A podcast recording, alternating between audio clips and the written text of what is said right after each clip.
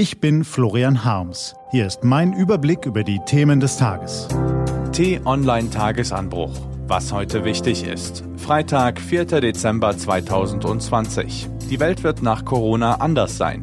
Wir müssen uns dauerhaft an neue Regeln gewöhnen. Gelesen von Axel Bäumling.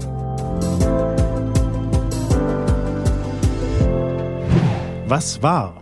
Ja, mancher Mahner hatte uns vor einem bitteren Winter gewarnt. Aber dass er so bitter würde, das ist dann doch echt bitter. Obgleich es blauäugig gewesen sein mag, hegten ja doch viele von uns die Hoffnung, dass der Spuk nun endlich bald vorbei ist.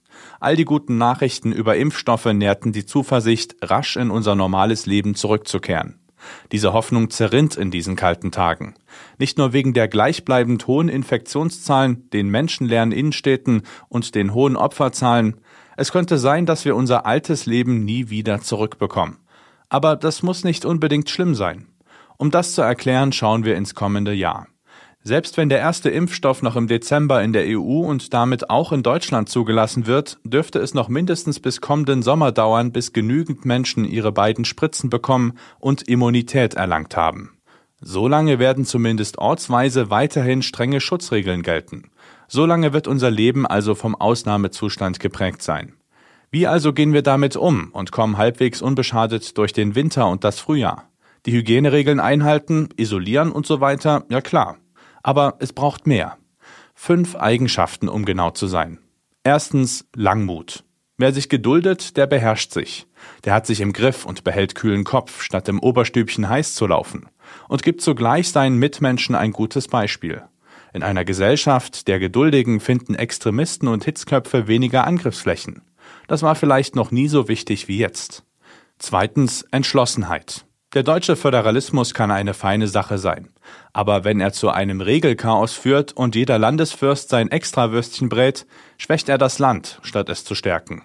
Journalisten bekommen dann die Beschlussvorlagen vorab durchgestochen. In der ersten vertraulichen Version stehen meistens viele konsequente, wirkungsvolle Vorschläge.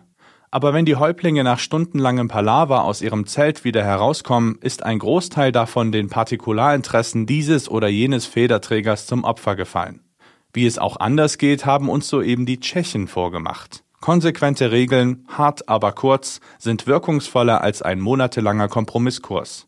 Drittens die Bereitschaft, ständig dazuzulernen.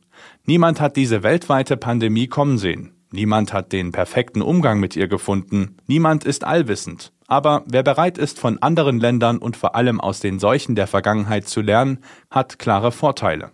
Auch deshalb kommen die asiatischen und afrikanischen Staaten, die in den vergangenen Jahren von SARS, MERS, Vogelgrippe, Ebola und Cholera gepeinigt wurden, besser durch die Corona-Krise als wir von der Natur verhätschelten Europäer.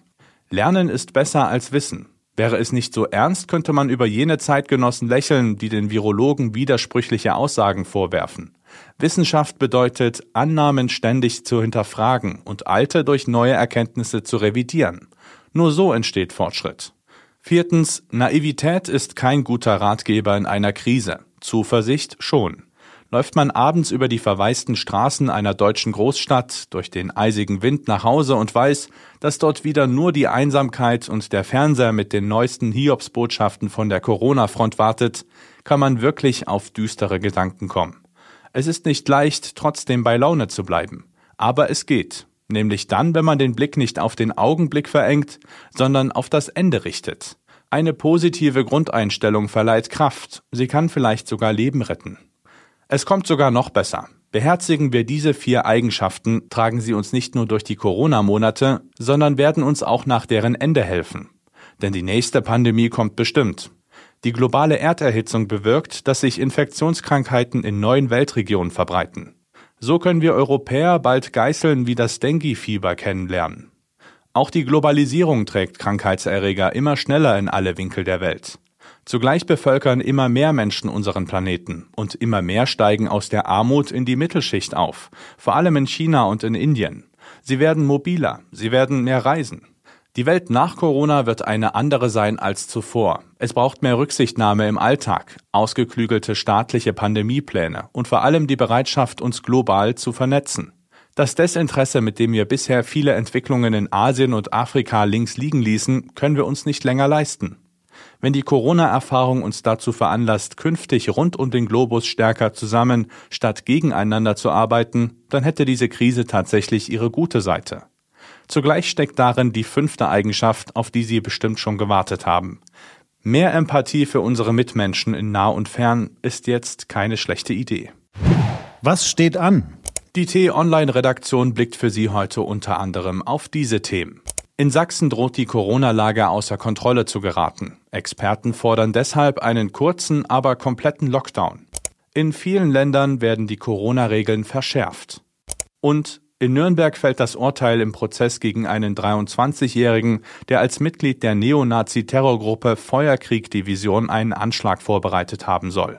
Diese und andere Nachrichten, Analysen, Interviews und Kolumnen gibt's den ganzen Tag auf t-online.de.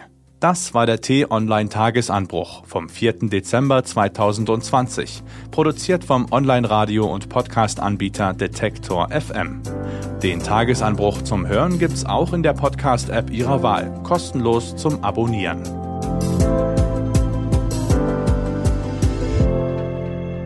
Ich wünsche Ihnen einen frohen Tag. Ihr Florian Harms.